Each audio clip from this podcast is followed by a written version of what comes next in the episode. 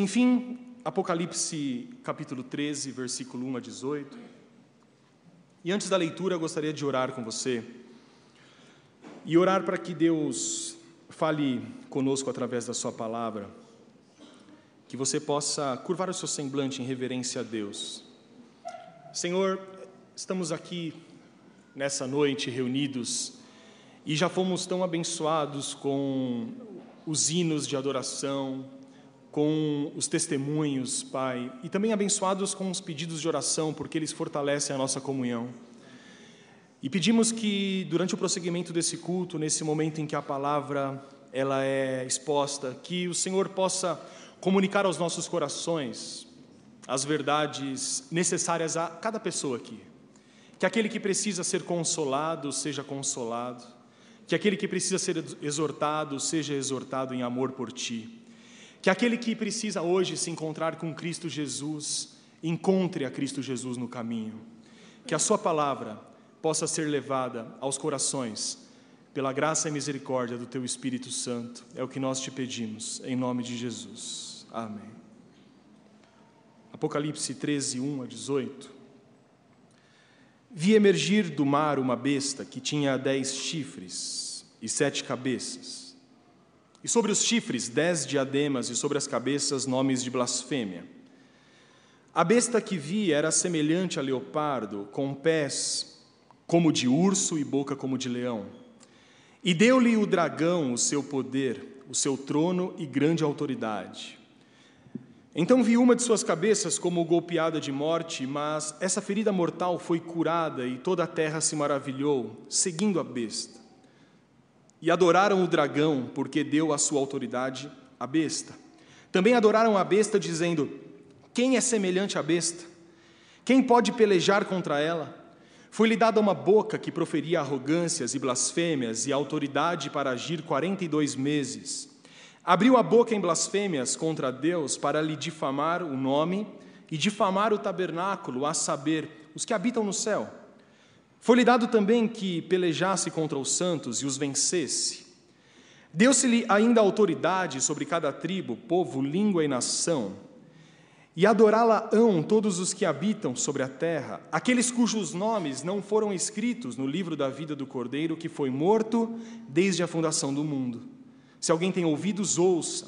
Se alguém leva para cativeiro, para cativeiro vai. Se alguém matar a espada, necessário é que seja morto a espada. Aqui está a perseverança e a fidelidade dos santos. Vi ainda outra besta emergir da terra. Possuía dois chifres, parecendo cordeiro, mas falava como dragão. Exerce toda a autoridade da primeira besta na sua presença. Faz com que a terra e os seus habitantes adorem a primeira besta, cuja ferida mortal fora curada.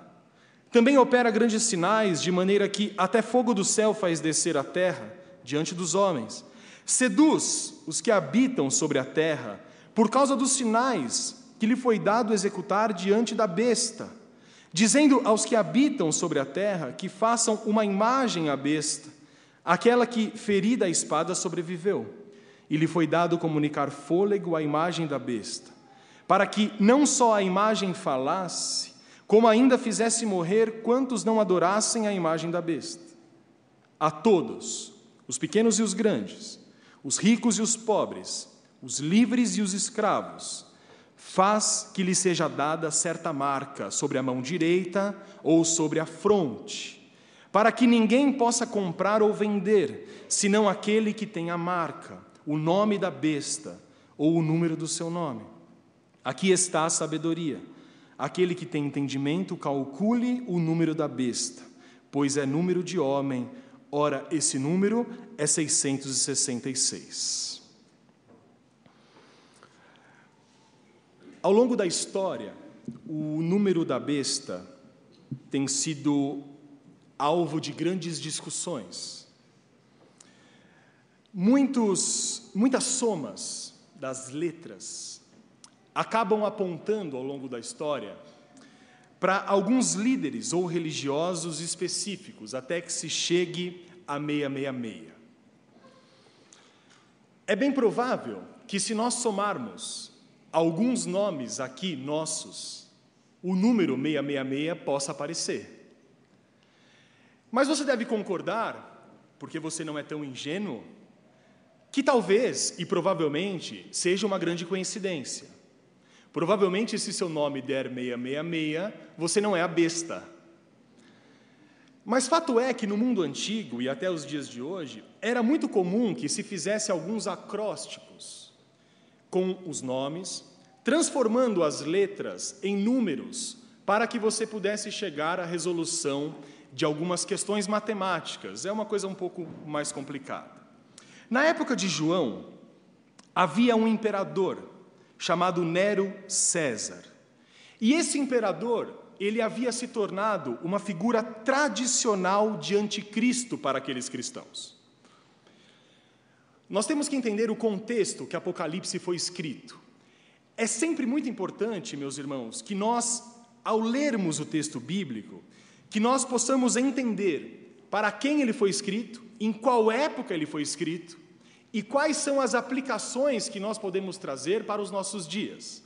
O que eu quero dizer é que grande parte dos textos bíblicos tem uma aplicação, um sentido, um significado para aquelas pessoas que estavam ali ouvindo, por exemplo, Cristo falar, mas também esses ensinamentos trazem princípios que são atemporais, que podem servir como servem para nós e para toda igreja. Um exemplo básico disso são os ensinamentos ou os milagres de Cristo. Quando Cristo transforma água em vinho, é claro que aquele milagre tem um significado específico. A festa tinha que continuar. Seria uma grande vergonha para o pai da noiva que o vinho acabasse. Se o vinho não era, se a água não fosse transformada em vinho, a alegria daquele momento, a honra que o nosso Senhor Jesus Cristo deu à instituição do casamento, não poderia ser exemplificada naquele milagre. Quando Jesus transforma água em vinho, a festa continua. As pessoas é, que estão ali percebem o poder de Jesus Cristo. Tanto que eles dizem, mas é costume que o melhor vinho seja servido primeiro, para que depois que as pessoas já estejam felizes, elas possam tomar o vinho mais ou menos e achar que está tudo bom. Mas as pessoas dizem, mas você deixou o vinho bom para o final. Mas quando nós pegamos isso, e esse grande milagre de Jesus, nós podemos aplicar de maneiras diversas para a nossa realidade. Nós vemos ali o grande poder de Jesus Cristo. Nós vemos a misericórdia de Deus. Nós também vemos que Jesus não era alguém rancoroso, mas era alguém que gostava de festa. Nós vemos que o vinho, mais tarde, representou o sangue da nova aliança feita com Deus. Nós vemos que o vinho ali significa a nova vida do cristão. Portanto, se você for pegar qualquer lugar da Bíblia ou qualquer milagre ou ensinamento, geralmente você vai ver algo específico, mas também algo que acaba saindo daquela situação específica. Quando nós lemos Apocalipse de João, é importante que nós entendamos o seguinte: João estava preso. João estava numa ilha chamada Pátimos e ele estava preso por pregar o evangelho de Cristo. O ano aqui é 95 depois de Cristo. Todos os apóstolos haviam já morrido. E não haviam morrido de modo natural.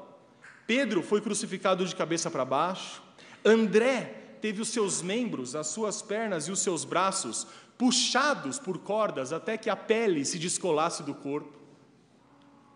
Filipe foi arrastado por alguns quilômetros pela cabeça até que não sobrasse nada na corda. Paulo foi decapitado em prisões. E quando nós chegamos em João, nós temos uma ideia de que, ah, João é o apóstolo que morreu de modo mais tranquilo. Foi o único que não foi assassinado. Mas quando nós vamos olhar a ilha de Pátimos, nós percebemos que as coisas não são bem assim.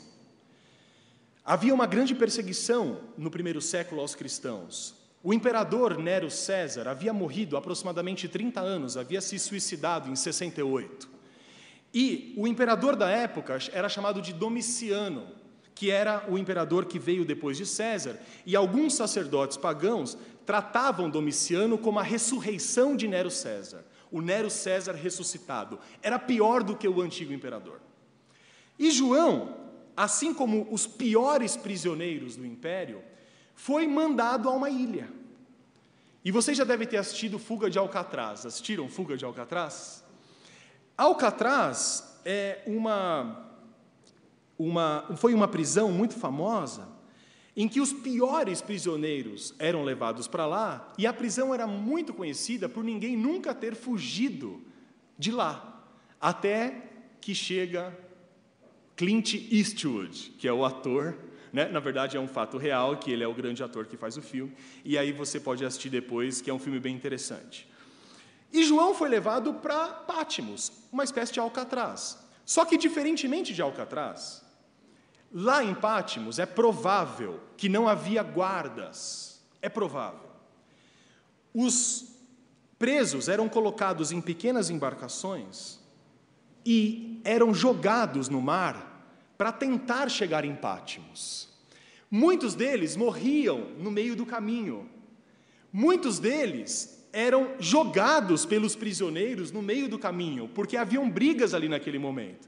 E quando eles chegavam em Pátimos, ali começava de fato a briga pela sobrevivência. Não havia água potável, pelas melhores pesquisas, não havia comida, de vez em quando, de vez em quando, alguns soldados romanos pegavam uma embarcação para levar comida para todos eles. Não havia regras, não havia nada, e as pessoas chegavam lá e tinham que é, conviver com o melhor tipo de pessoas, os piores prisioneiros, os mais violentos, aqueles que o império jogava lá. E João estava ali. E João, assim como toda a igreja do primeiro século, foi um apóstolo perseguido por esse regime. Então, na época de João, o imperador Nero César havia sido é, havia se tornado uma figura tradicional de anticristo. Os primeiros cristãos apontavam para Nero como o anticristo. E é bem possível que 666 era um valor numérico associado ao nome de Nero César.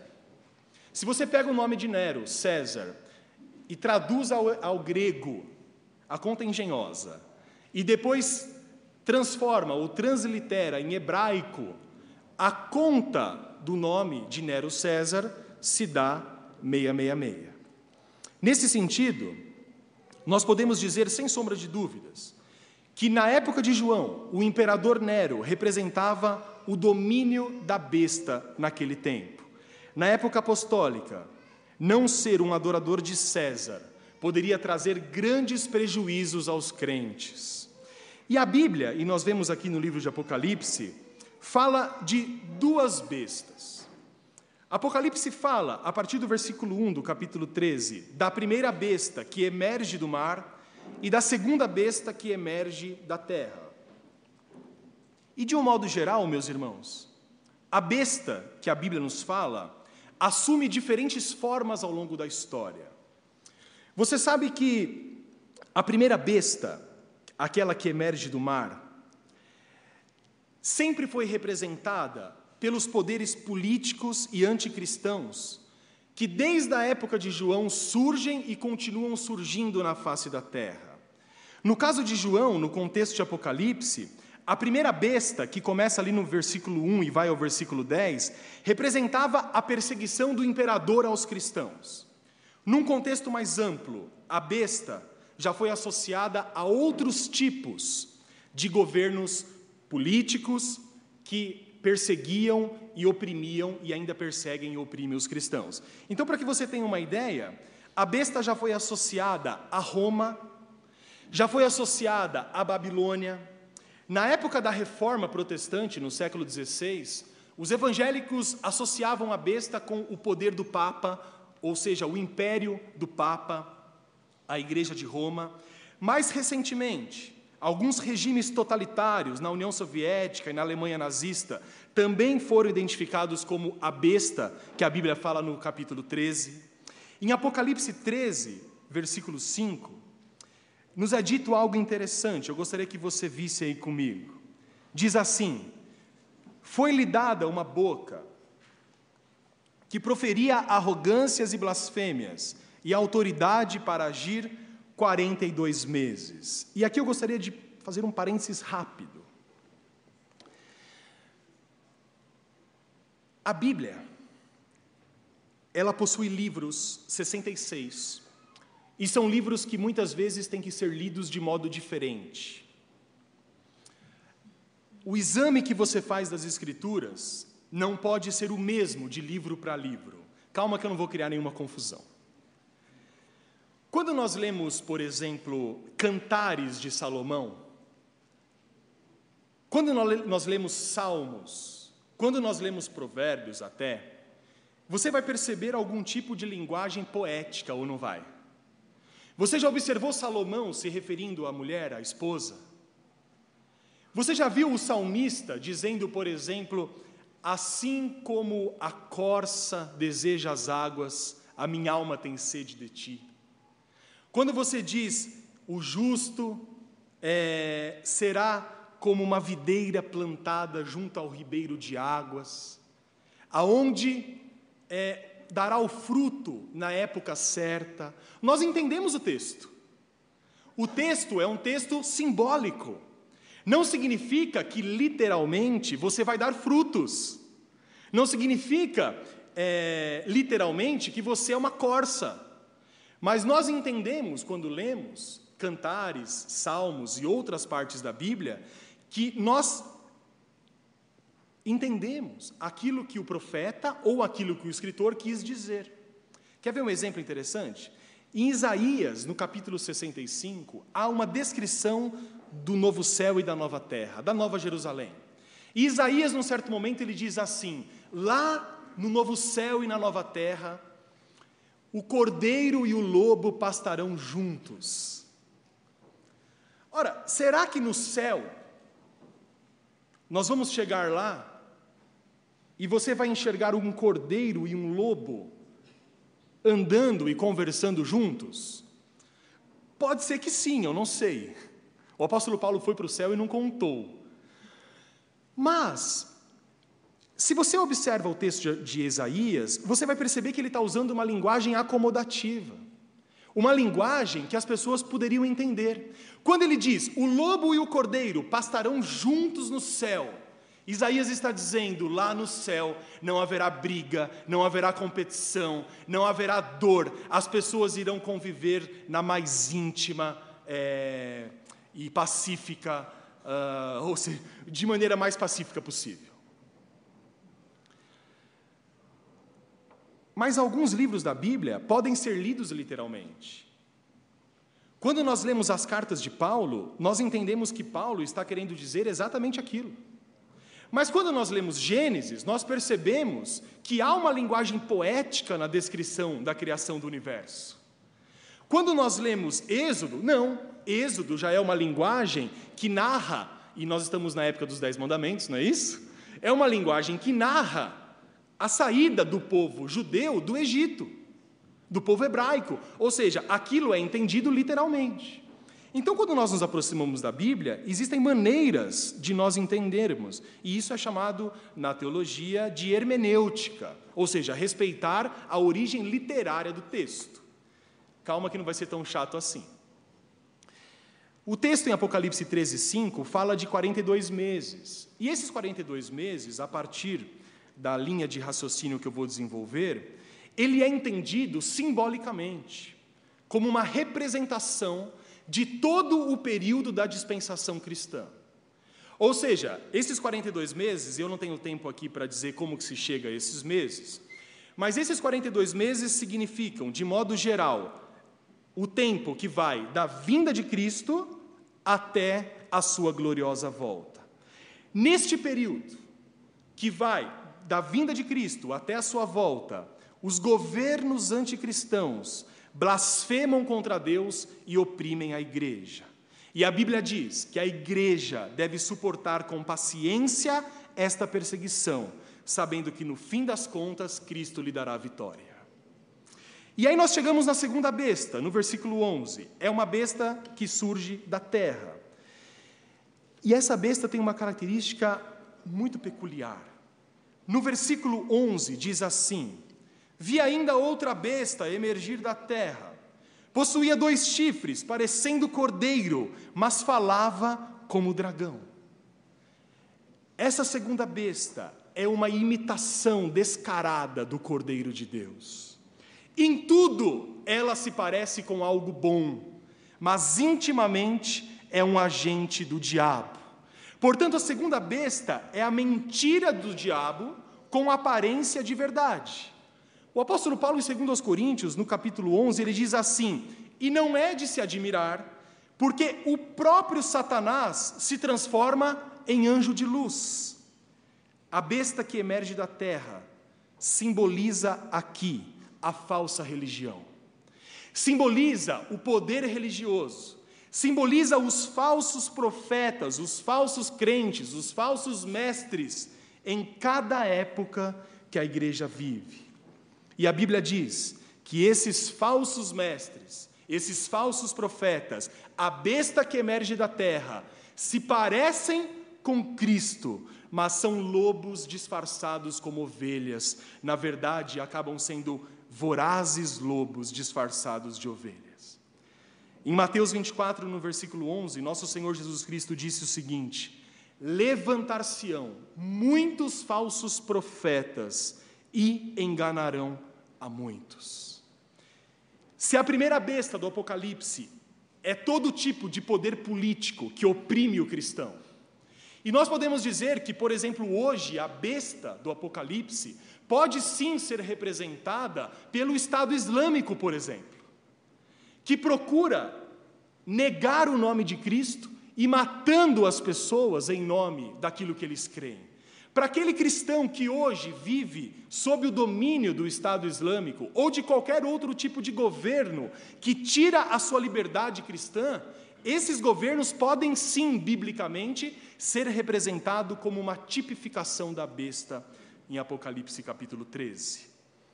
Enquanto a primeira besta tem esse caráter mais político, mais estatal, a segunda besta é a falsa religião, que de mãos dadas com o poder político desvia as pessoas do Deus verdadeiro. Meus irmãos, como nós vemos em Apocalipse, as duas bestas, a que emerge do mar, o poder político, e a besta que emerge da terra, o falso poder, a falsa religião, trabalham juntos e serão os dois grandes instrumentos do dragão. E eu gostaria que você voltasse uma página no capítulo 12, para nós descobrirmos quem é o dragão.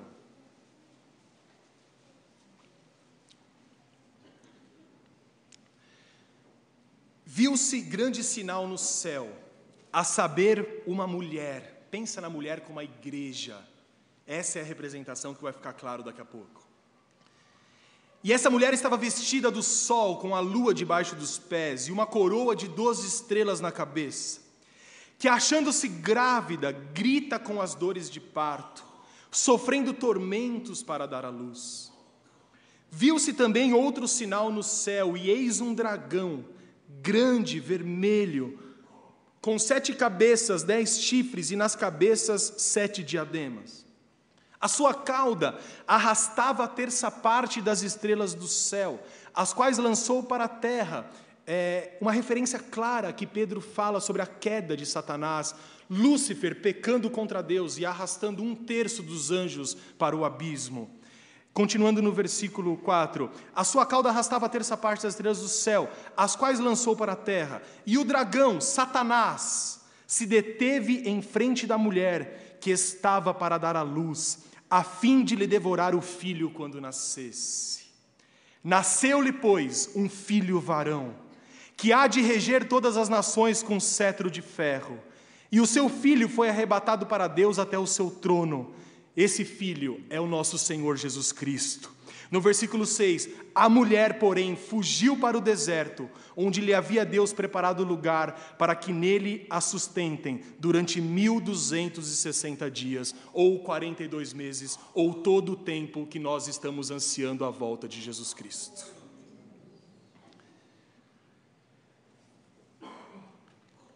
A primeira besta e a segunda besta são a sustentação do ministério maligno do homem da iniquidade, o anticristo que Paulo cita em 2 Tessalonicenses 2, 9 a 12.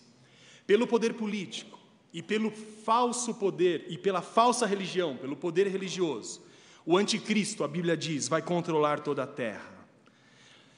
Mas é interessante que nos dias de João isso já acontecia. Nos nossos dias isso já acontece. Porque a Bíblia é clara em dizer que haverá, sim, uma personificação final do anticristo. Mas o próprio João diz na sua carta que os anticristos já andam entre nós. E os anticristos, para João, são representados por quem? Pelos falsos mestres, aqueles que enganam o povo de Deus, aquelas pessoas que fazem obras miraculosas em nome de Deus, mas que na verdade estão a nome do maligno. João diz na sua carta: cuidado com os anticristos, eles já andam entre vós, eles saíram do nosso meio mas eles nunca foram dos nossos, eles nunca foram convertidos de fato, são falsos mestres.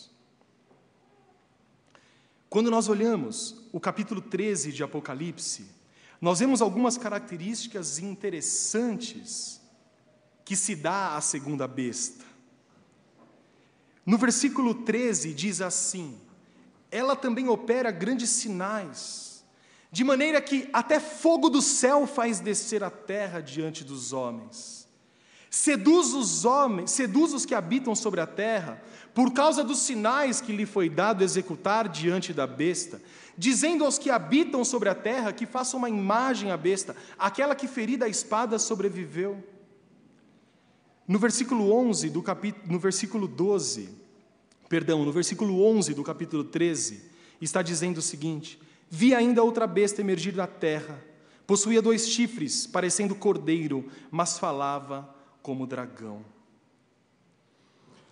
Eu vou voltar um pouco rapidamente nisso, mas antes disso eu queria dizer para você o seguinte: na época de João, as bestas, representadas pelo poder político e pela falsa religião, já haviam se manifestado.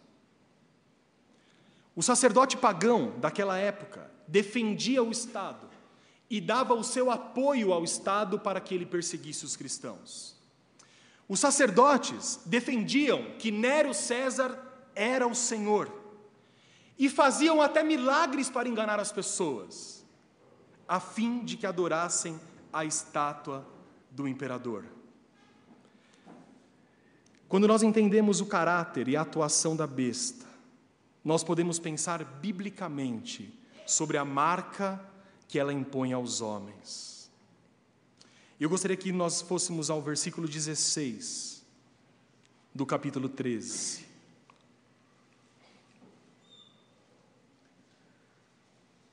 A Bíblia diz assim: A todos os pequenos e os grandes, os ricos e os pobres, os livres e os escravos, faz que lhe seja dada certa marca sobre a mão direita ou sobre a fronte. Para que ninguém possa comprar ou vender senão aquele que tem a marca, o nome da besta ou o número do seu nome. Nós vimos que o imperador César, Nero César, representava o poder da besta nos tempos de João. Os apóstolos, como eu disse, foram presos e muitos é, também foram presos e mortos por não aceitarem a falsa religião e não prestarem culto ao imperador. Mas é interessante pensar que, assim como a Bíblia, em Apocalipse, relata que os crentes foram selados com a marca de Deus, os ímpios são marcados com a marca do diabo. E essa marca, a marca da besta, é uma marca de propriedade. É uma marca que diz a ela, aos outros e ao próprio diabo que a pessoa pertence a ele. E todas as vezes que essa marca aparece no Apocalipse, está conectada com o ato de adorar a besta. Em Apocalipse 20, no versículo 4, está escrito o seguinte: Vi também tronos, e nestes sentaram-se aqueles às quais foi dada a autoridade de julgar. Vi ainda as almas dos decapitados por causa do testemunho de Jesus, bem como por causa da palavra de Deus, tantos quantos não adoraram a besta, nem tampouco a sua imagem, e não receberam a marca na fronte e na mão, e viveram e reinaram com Cristo durante mil anos. Portanto, eu creio que você percebeu aqui o seguinte: receber a marca da besta está ligada a não ter a marca de Cristo. Receber a marca da besta significa adorar e se prostrar à besta. Quando os apóstolos foram presos e mortos, eles eram acusados geralmente de dois crimes lá na corte romana, no Sinédrio. Eles eram acusados de não se ajoelhar diante do imperador, não se, não se curvar à primeira besta, ao domínio político que fazia uma estátua para que ele se curvasse. Mas também eles eram acusados de pregar uma falsa religião, o cristianismo, ou seja, não se curvavam os apóstolos diante da segunda besta, que é representada pela falsa religião. E aí a Bíblia diz em Apocalipse 16, 13, que nós lemos no versículo 16, que a todos, os pequenos e os grandes, os ricos e os pobres, os livres e os escravos, foi dado a eles uma marca, uma marca na mão e uma marca na fronte, para que eles não pudessem comprar, para que eles não pudessem vender. E a pergunta que surge é: o que significa então ter a marca da besta? Ter a marca da besta significa adorar a besta. A marca na Bíblia Sagrada diz que é posta na mão direita e na testa. E o que, que isso significa? O que, que João de fato está querendo dizer aqui? A fronte, a testa, representa a nossa mente, representa o nosso intelecto, representa a nossa vontade. A mente, o cérebro, a capacidade de pensar as coisas, representa aqui em João, a fronte, enquanto que a mão representa as nossas ações, o nosso trabalho, a nossa ocupação, representa os acordos que nós fechamos quando damos a mão às pessoas. Isso quer dizer, meus irmãos, que tanto a mente como as atividades de alguém que possui a marca da besta são dirigidas para a besta e não para Deus. Não é preciso que seja uma marca literal. Não é preciso que seja uma marca visível, porque assim como o batismo é a marca do cristão e é uma marca invisível, a marca da besta também não precisa ser uma marca visível. E aqui eu queria fazer mais um parênteses. Nossa noção de final dos tempos, de Apocalipse, ou de qualquer assunto que gire em torno da besta, do anticristo, do milênio, ou de qualquer outro assunto relacionado ao final dos tempos, sofre muito mais influência dos filmes do que de um bom estudo bíblico. Deixados para trás, tem mais influência sobre o que os cristãos americanos e, consequentemente, os brasileiros pensam do que um estudo organizado e sistemático das Escrituras. E eu não tenho nada contra o livro e nada contra o filme. Mas grande parte do que se pensa no mundo evangélico acerca do final dos tempos não é bíblico, mas é ficcioso. É ligado à fantasia de filmes que não tem compromisso sério com as escrituras. E a culpa não é do diretor do filme. A culpa não são dos atores. A culpa não é de quem escreveu.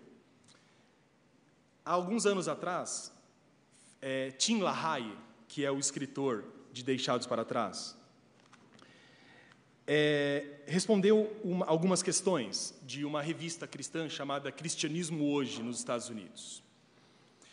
E num determinado momento, o, e o filme fez muito sucesso, e você pode ter assistido e pode ter gostado, não tem problema, Deus perdoa os seus pecados. eu também assisti, Deus perdoa os meus. Não, não tô, é uma brincadeira.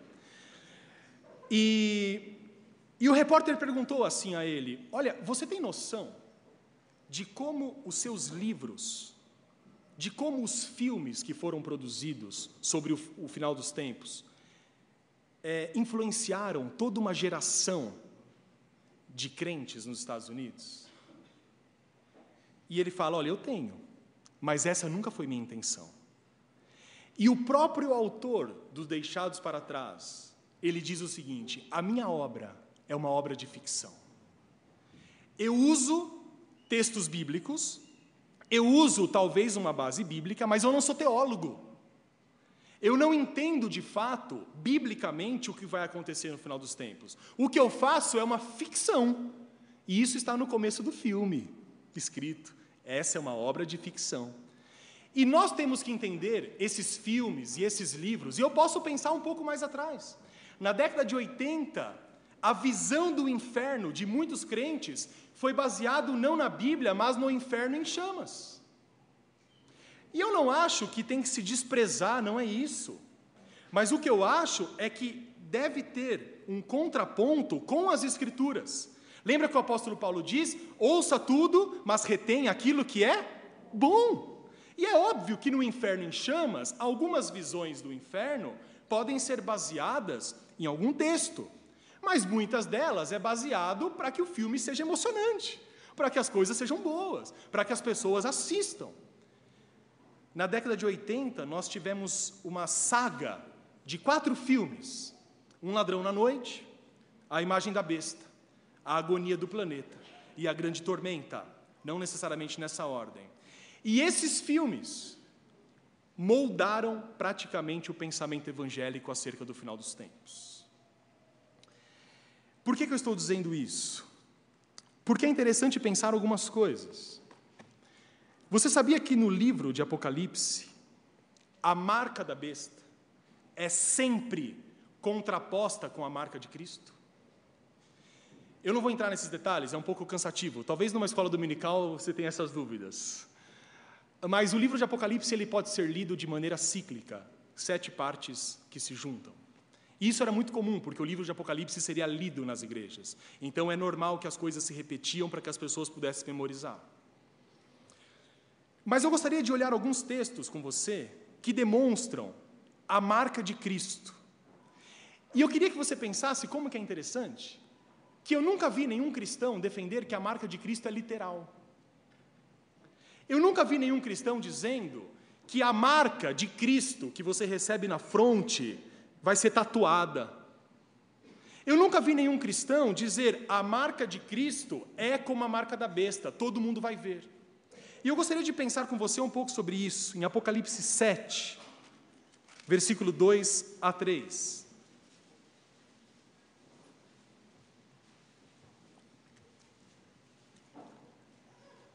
Vi outro anjo que subia do nascente do sol, tendo o selo do Deus vivo, e clamou em grande voz aos quatro anjos, aqueles aos quais fora dado fazer dano à terra e ao mar, dizendo: Não danifiqueis nem a terra, nem o mar, nem as árvores, até selarmos a fronte os servos do nosso Deus. Em Apocalipse 9, uma página para frente, versículo 4: E foi-lhes dito que não causassem dano à erva da terra, nem a qualquer coisa verde, nem a árvore alguma, e tão somente aos homens que não têm o selo de Deus sobre a fronte. Versículo, capítulo 14, versículo 1. Olhei, e eis o cordeiro em pé sobre o monte Sião. E com ele 144 mil, tendo na frente escrito o seu nome e o nome de seu pai. A marca de Deus na vida do crente não é literal, assim como a marca da besta também não é. E sabe por quê? Vamos à Bíblia. Apocalipse 13, 11 diz assim: Vi ainda outra besta emergir da terra, possuía dois chifres, parecendo cordeiro, mas falava como dragão. A besta se disfarça de cordeiro. Uma marca literal seria fácil de identificar, mas interessa ao caráter da besta que ela entre no nosso cotidiano, que nós a reverenciemos e a adoremos sem que nós percebamos. Porque o texto sagrado diz no versículo 13, do capítulo 13: também a besta opera grandes sinais de maneira que até fogo do céu faz descer a terra diante dos homens. Jesus diz em Mateus 24 que a besta, e, e, e, ele usa a questão dos falsos profetas, virão e enganarão muitos com sinais e prodígios, e, se possível, enganarão até aos eleitos. Quando uma falsificação ela é na cara dura, ela é facilmente detectada. Não surpreende ninguém. Vocês já viram o Henri Cristo? Já viram?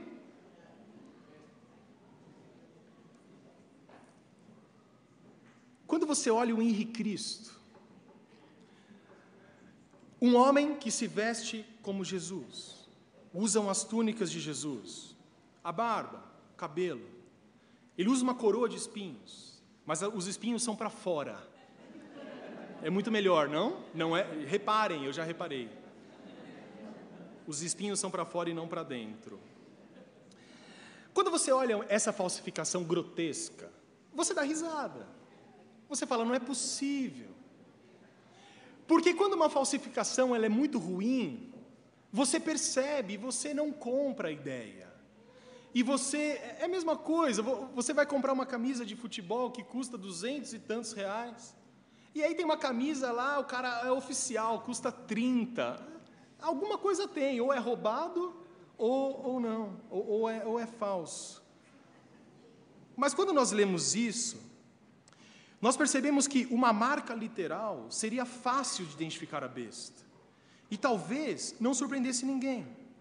Por isso é provável que a marca da besta seja muito mais discreta e sutil para que, se possível, como diz Jesus Cristo, possa enganar até os eleitos, possa enganar até aquelas pessoas de coração sincero.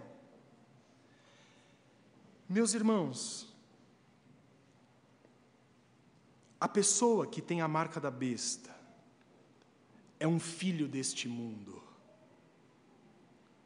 A pessoa que tem a marca da besta, segundo o texto em Apocalipse, é aquela pessoa que vive de acordo com os padrões do mundo, que estabelece os seus princípios não voltados para Deus, mas estabelece o seu princípio para levar vantagem sobre os outros, para subornar, para mentir, para fazer da sua vida algo diferente daquilo que as Escrituras ensinam. A Bíblia diz que aqueles que não têm a marca da besta têm a marca de Cristo. Portanto, aqueles que têm a marca de Cristo não possuem a marca da besta, porque ter a marca de Cristo representa ter a mente renovada, como Paulo explica em Romanos 12.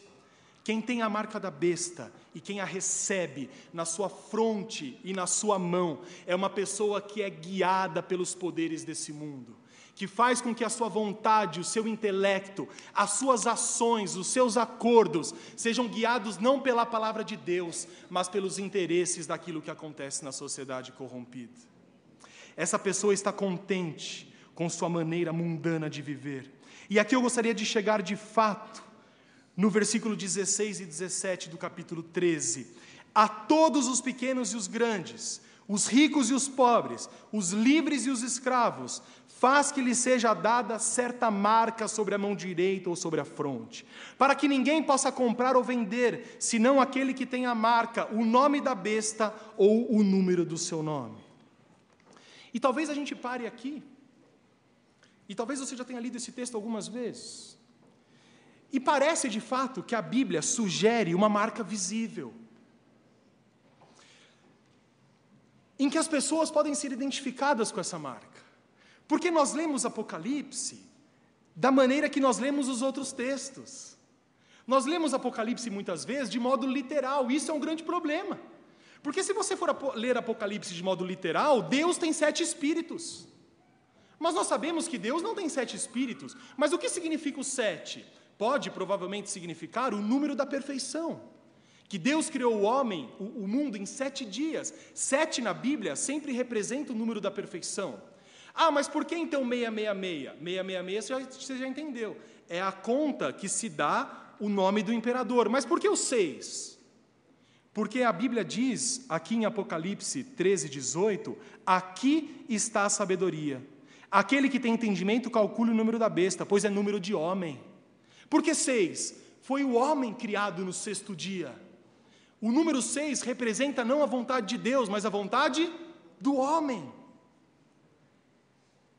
Mas aqui, quando nós chegamos no versículo 16 e 17, e eu espero que você esteja empolgado, assim como eu estou, parece que a Bíblia sugere uma marca visível. Porque a Bíblia diz assim: todos aqueles que não tiverem a marca da besta gravada na testa, todos aqueles que não tiverem a marca da besta na mão direita, não poderão comprar, não poderão vender, não poderão negociar e etc. E nós lemos esse texto e nós, literalmente, nos desesperamos com o tal do microchip. Nós nos desesperamos com um computador na Holanda que vai marcar a testa e as mãos. E esse computador existe há 50 anos e até agora não aconteceu. E nós muitas vezes damos vazão a fantasias criadas pelos homens. E a pergunta que nós chegamos é: o que significa essa marca? E alguns crentes vivem desesperados porque você já deve ter feito algum depósito no Bradesco, não fez? Eu não tenho conta no Bradesco, mas é tão difícil depositar no Bradesco. Tudo é muito complicado. O, envelope sai da máquina ao invés de pegar. Então eu pego, anoto, depois sai o envelope, eu não sei o que fazer com os dois. E para quem tem conta, coloca a mão. E aí tem crente que não coloca a mão ali. Porque ali, de certo modo, pode representar a marca na frente. Alguns prédios públicos ou privados em São Paulo se faz leitura na íris, nos olhos. E aí nós lemos os textos de Apocalipse e nós falamos: o mundo está caminhando para o final. De fato, é provável que ele esteja. E pode ser também que a alta tecnologia possam ser um dos sinais de que o mundo está caminhando para o fim. Mas no sentido de que a alta tecnologia privilegia alguns enquanto oprime outros. Enquanto a tecnologia está aí avançando e nós temos diversas pessoas que têm acesso a isso, nós temos esse iPhone aí que você tem no. Eu não tenho, que você tem no. né? Ah, não tenho porque eu não posso, porque eu não tenho dinheiro, mas eu teria. Esse iPhone que você tem, ele é produzido por mão de obra escrava nos países asiáticos. Ou seja, de certo modo, o mundo se caminha para o fim, não pela tecnologia em si, mas por aquilo que é feito a partir da opressão da globalização da tecnologia. Entendem isso? Mas por que o fato de alguém não possuir este número o impede de comprar ou vender alguma coisa? E talvez você fale, Felipe, mas o texto está dizendo isso. E aí nós vamos chegar no mercado. Isso não é Bíblia, isso é filme. E a caixa do supermercado vai olhar para você e vai falar: dê a mão, dê a testa. É, o filme é assim. E nós não podemos comprar. Vamos pensar biblicamente. Por que o fato de alguém não possuir este número o impede de comprar ou vender alguma coisa? E antes de responder essa pergunta, eu quero dizer que muita coisa é pensada acerca de Apocalipse. E existem algumas interpretações e algumas visões acerca da leitura que se faz de Apocalipse. E com toda a humildade, que não só eu tenho, mas que todo, toda pessoa deve ter e deve ter. É, o livro de Apocalipse ele não se encaixa completamente em nenhuma das visões. Para quem tem algum entendimento básico, você vai entender o que eu digo. Nós temos algumas linhas teológicas acerca do livro de Apocalipse. Nós temos pré-milenistas históricos, nós temos amilenistas, nós temos pós-milenistas e nós temos pré-milenistas dispensacionalistas. Não se preocupe que eu não vou explicar nada disso. Mas o livro de Apocalipse é um grande mistério. E muitas das coisas que se fala em Apocalipse são coisas que suscitam muitas discussões. Mas algumas verdades básicas que existem em Apocalipse são as verdades que realmente interessam a nós nessa noite. Mas quando nós pensamos nesse texto específico, eu não posso comprar, não posso vender. Muitas soluções têm sido dadas a isso. Mas talvez a solução possa ser mais simples do que a gente imagina. O que o texto está querendo dizer, meus irmãos, é que cada vez mais, desde o tempo apostólico até a volta de Cristo, ficará muito difícil que um crente sobreviva honestamente nesse mundo. Quer ver como isso se dá? Se o crente não faz parte desse sistema, se o crente não mente, se o crente não sonega, se o crente não suborna, se o crente não paga o quebra, se o crente foge daquilo que é corrupto, mas o mundo aceita tranquilamente, se o crente não usa dois pesos e duas medidas, ou pesos e medidas falsos, se o crente não usa meios ilícitos para enriquecer e levar vantagem, cada vez mais ele vai acabar sem lucros e sem possibilidade de comprar e vender. Se o crente não mente quando o patrão pede, ele pode ficar sem emprego, sem condições de comprar e vender, pois todos à sua volta estão fazendo isso e ele será oprimido e perseguido porque não faz. O crente aquele que tem a marca de Cristo, que não se curva diante da marca da besta, que não recebeu a marca da besta na sua fronte e na sua testa, é uma pessoa que se recusa a fazer coisas erradas para o patrão. É uma pessoa que se recusa a fazer coisas erradas para levar vantagens individuais e por isso pode perder a capacidade de comprar e vender. E é isso que João está dizendo. Os apóstolos e os crentes do primeiro século não se curvavam diante da imagem do imperador. Os apóstolos e os cristãos do primeiro século é, continuavam a pregar Cristo e por isso eram, eram presos, e por, isso eram, e por isso eram impedidos de comprar e de vender. Muitos, muitos deles eram proibidos de entrar nos mercados, muitos deles, e talvez a maioria, tivesse os bens expoliados, retirados pelo Estado. Ah, você não vai se submeter à marca da besta, nós vamos arrancar a sua casa, nós vamos tirar a sua empresa, você não vai ter direito de sobreviver, de vender e de comprar para forçar as pessoas a se ajoelhar diante da imagem do imperador. E a Bíblia diz que tudo isso vai piorar grandemente nos últimos dias. Seja um crente honesto, seja um crente com padrões elevados, e você vai perceber a dificuldade que você tem de conquistar coisas materiais nessa vida. Algumas pessoas caem em golpes do baú, e algumas a gente fica com dó, não fica? Mas algumas a gente tem vontade de dizer bem feito. E tem aqueles golpes de bilhete da loteria, que a pessoa te aborda na frente da lotérica ou do banco e diz mais ou menos assim: Olha, eu ganhei um bilhete de loteria, mas eu não posso ir lá retirar o prêmio, o prêmio é de um milhão ou de cem mil e eu não posso retirar. E aí o cara dá vários motivos: porque a minha religião não permite, ou porque meu CPF está irregular, ou porque. Você quer ficar com esse bilhete? Olha, é cem mil, é, você me dá dez mil. E você pensa: Nossa, mas que golpe ridículo. Mas as pessoas caem. E vira e mexe, você vê pessoas que caem em golpes, porque são pessoas obstinadas pelo lucro fácil. São pessoas que são movidas não a Deus, mas ao Deus desse século. São pessoas que querem levar vantagens para conquistar uma posição, não pelo trabalho, mas para levar vantagem sobre aquelas pessoas. E as pessoas dizem assim: calma, calma, fica aí, não sai daí e vai para casa e faz empréstimo e tira dinheiro de, debaixo do colchão e, e, e pega os 10 mil e entrega para a pessoa e o bilhete é tão perfeito e tudo se encaixa e ela chega na boca do caixa e todos nós sabemos o que acontece. E aí depois a pessoa culpa Deus, se revolta, mas não reconhece que foi levada à ruína pela obstinação de conseguir dinheiro e lucro fácil. Se você é um crente, perceba como está cada vez mais difícil viver o Evangelho. E eu digo ser crente, como nós somos, crentes de verdade, e não crentes da mídia, crentes gospel. Não. Um crente que se recusa a fazer coisas que todos fazem. Um crente que evita a corrupção. Um crente que não é capaz de compactuar com o Deus deste século.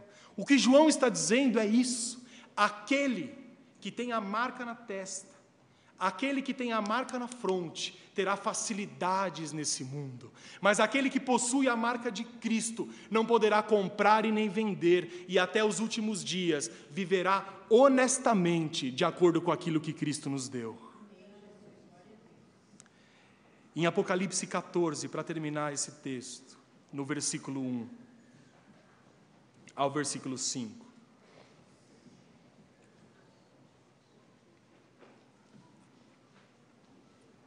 Diz assim: Olhei, e eis o cordeiro em pé sobre o monte Sião, e com ele 144 mil. 144 mil também, obviamente, é um número simbólico, que provavelmente refere-se à multiplicação é, elevada do número dos apóstolos.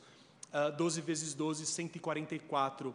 144 mil. Na Bíblia, principalmente Apocalipse, mil não representa literalidade, mas representa números gigantescos. Amém? Então, os testemunhos de Jeová têm uma hermenêutica completamente infantilizada quando dizem que 144 mil são privilegiados e os outros não. O texto bíblico diz que 144 mil são todos os salvos e todos os crentes de todas as épocas, inclusive eu e você. Amém?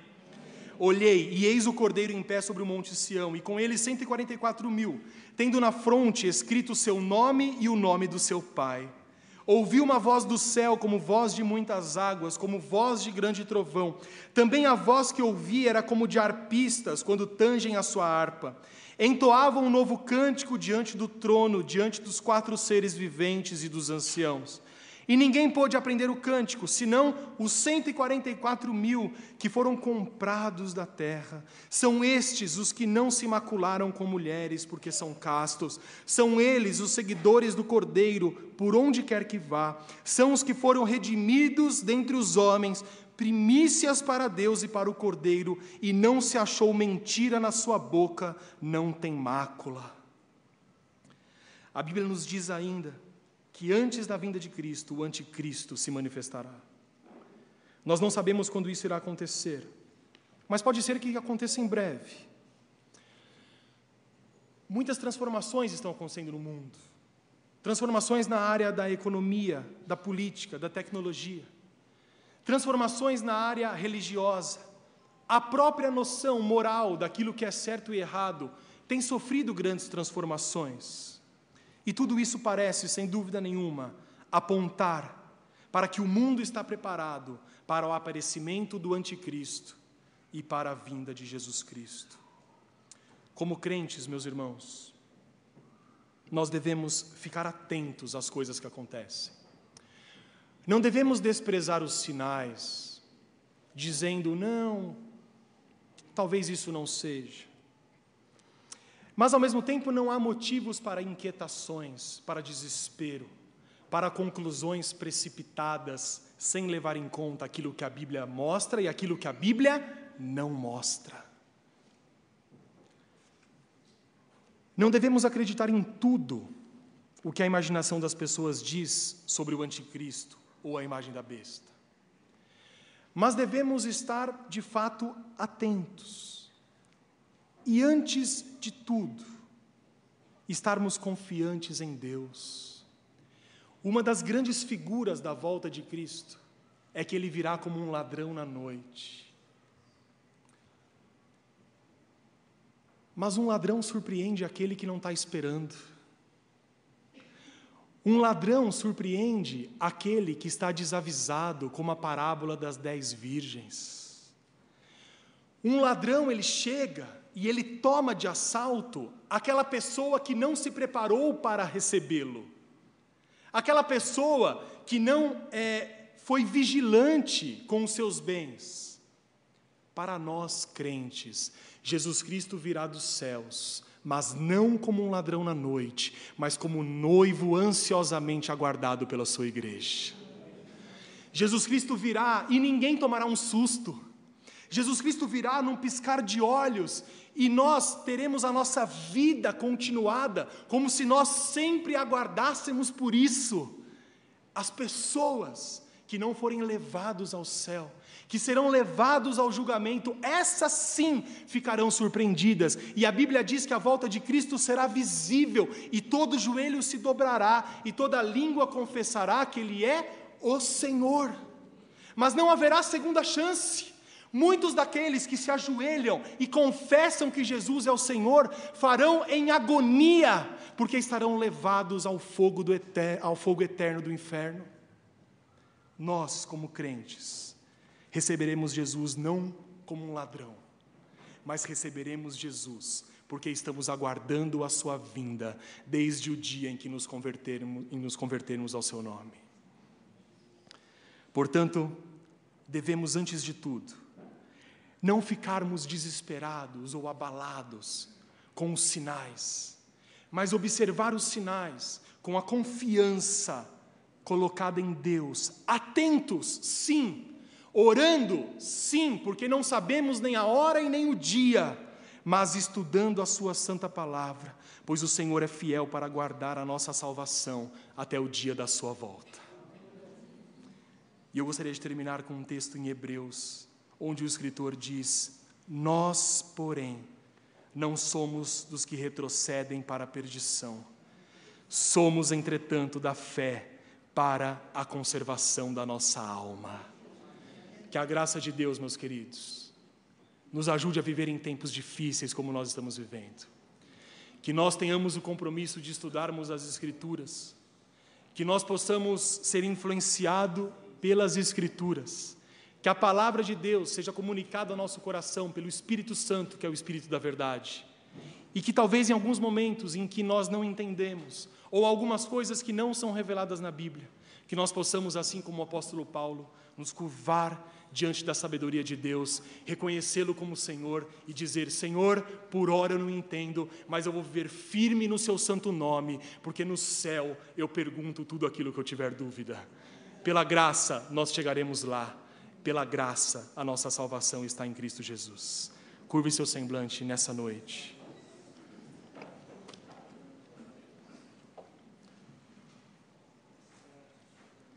e com um semblante curvado, com a mente cativa a palavra de Deus. Ore a Deus nesse momento para que Deus possa fortalecer a sua fé,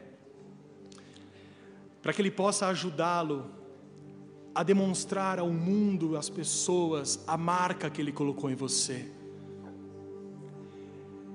Meu irmão, minha irmã, você tem a marca de Cristo.